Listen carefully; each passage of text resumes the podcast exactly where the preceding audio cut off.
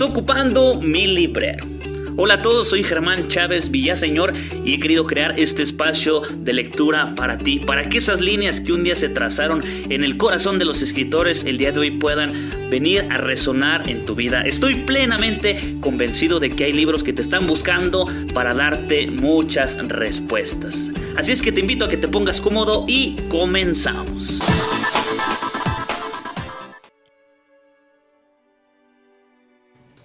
Audio número 21 del libro Tres monjes rebeldes del autor M. Raim. Continúa. Ese mismo día, el padre Antonio fue a ver a Roberto, después de la hora nona, y se mostró verdaderamente efusivo. Expresó a su abad hasta qué punto lo había conmovido su, su alocución. Pero a medida que hablaba, Roberto descubrió que todo ese entusiasmo y esa admiración eran figuras de retórica. No se habló de la reforma.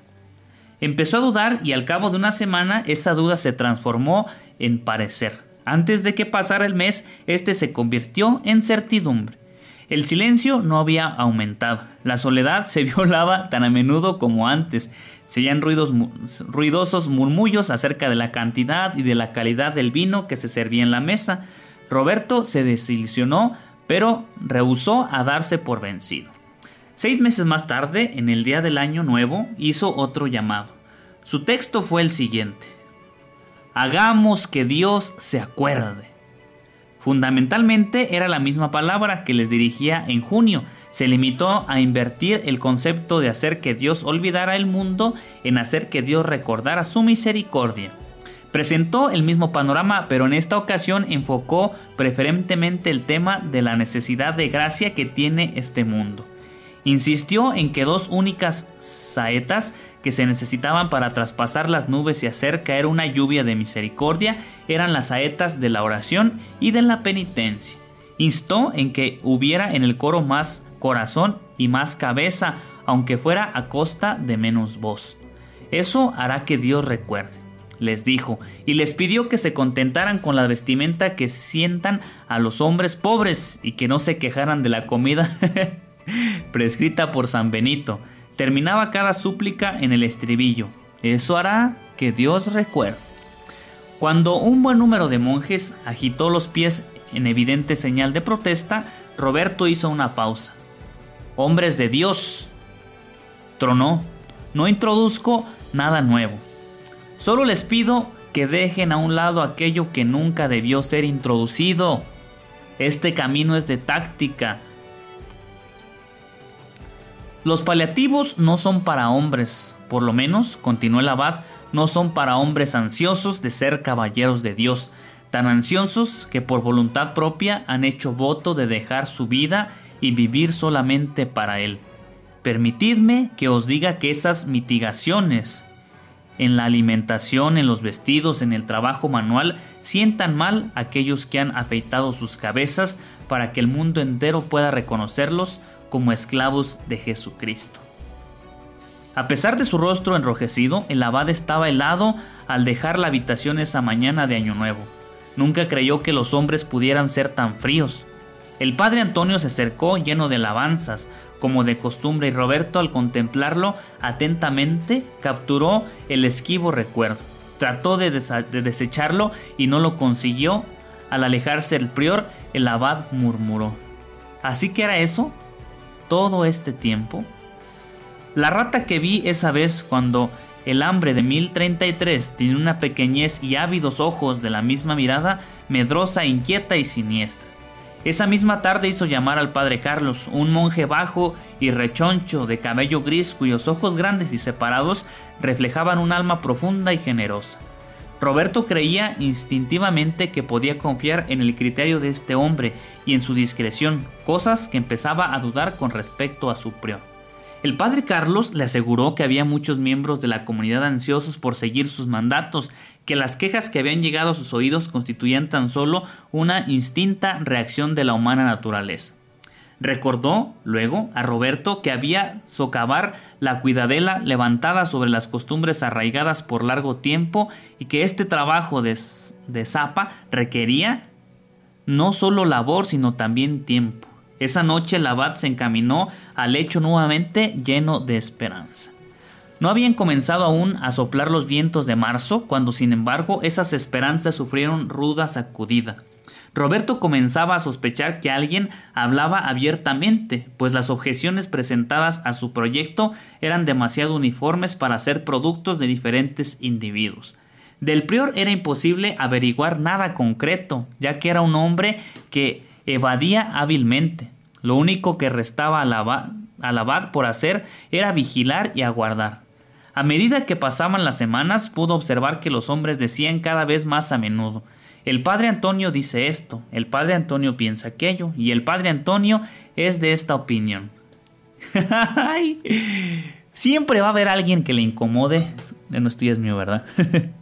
Siempre habrá alguien que le incomode lo que tú puedas decir o lo que quieras hacer en el cambio, en tu trabajo, en tu casa de formación, en tu vida, en tu familia. Siempre, siempre va a haber alguien incómodo y que debajito del agua va a estar ahí amedrentando las cosas para que no sucedan. Entonces hay que ser muy astutos, por eso es el Evangelio, sencillos como las palomas, pero astutos como las serpientes. Siempre, siempre está muy atento porque el hombre es frágil y en su soberbia a veces quiere imponer su santa voluntad y no la de Dios. Cuidemos que nosotros sí hagamos la voluntad de Dios. Continúo. Su corazón se dilató al observar que el padre Carlos y unos cuantos monjes de igual sinceridad se tornaban poco a poco más observantes de la regla. Pero la desilusión llegó con la comprobación de que esos eran los menos y que no se producían cambios en la gran mayoría. Las protestas contra la comida y la bebida continuaban hasta, hasta que se exigía la alta calidad habitual en las ropas.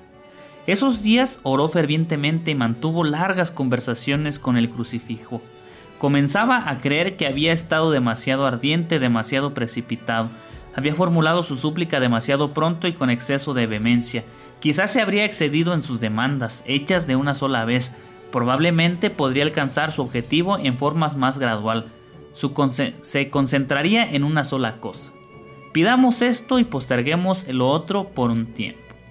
Le pareció que su plan era práctico, de manera que el 21 de marzo, festividad de San Benito, plagió una página del anciano abad Bernardo y dio a sus monjes una plática en la cual sonaba y resonaba el ¿qué hubiera dicho San Benito a esto?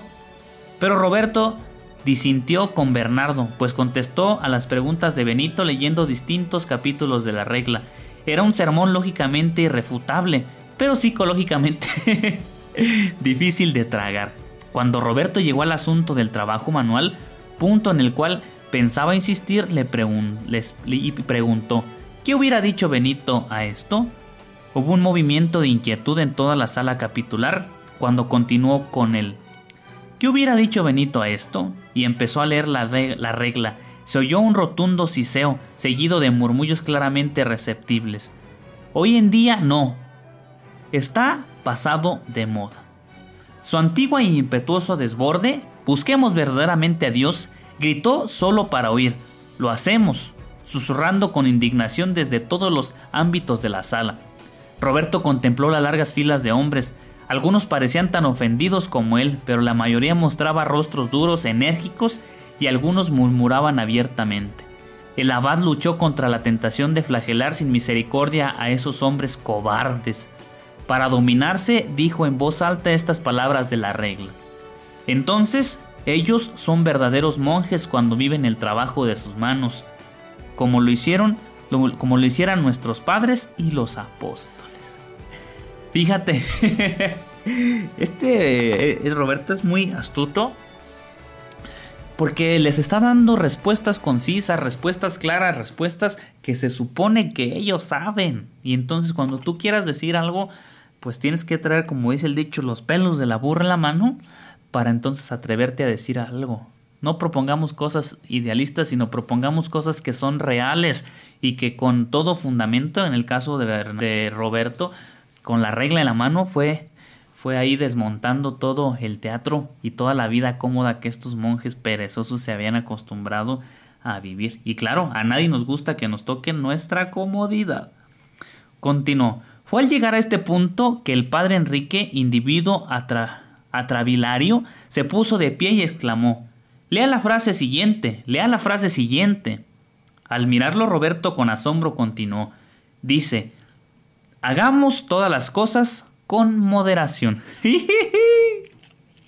siempre hay un mañoso, siempre hay un mañoso que le anda buscando ahí el rollo al asunto para hacer la vida más cómoda. Continuó. Los ojos de Roberto se fijaron en el texto de la regla. El hombre tenía razón. Esa era la frase siguiente, pero había omitido las últimas palabras. Proter pusilianimes. A causa de los débiles. Ay, ¿verdad? se la volteó. Estuvo bueno el asunto. Todo en Roberto clamó por decir esa frase en voz alta, por gritarle con más vehemencia y mayor desprecio que la vehemencia y el desprecio de su impugnador. Esa era la respuesta a todo el problema. Esos hombres eran débiles. Pero había fuerza en su debilidad, eran obstinados y aquella mañana abiertamente antagónicos. Roberto se levantó, sabía que si, que, si permanecía un momento más, más surgiría una diatriba. Los murmullos crecieron gradualmente, mas las miradas hostiles continuaron. Levantando su mano derecha con actitud de bendecir, el joven abad dijo Pax, la paz sea con vosotros. Y abandonó la sala con dignidad y presencia de un rey. En ese momento era exteriormente el hombre más seguro de sí mismo y con mayor dominio de toda la asamblea, pero interiormente bullía la pasión y su corazón se hallaba enfermo y muy dolorido. No manches. tenemos que imponernos, tenemos que imponernos ante la verdad y ante la búsqueda que la pereza de los demás no detenga nuestro anhelo de querer ser alguien diferente. Que Dios nos ayude a no ser este pues comodinos de nuestras cosas. Híjoles. Y hasta aquí le dejamos este audio. No se vayan, esto se está poniendo muy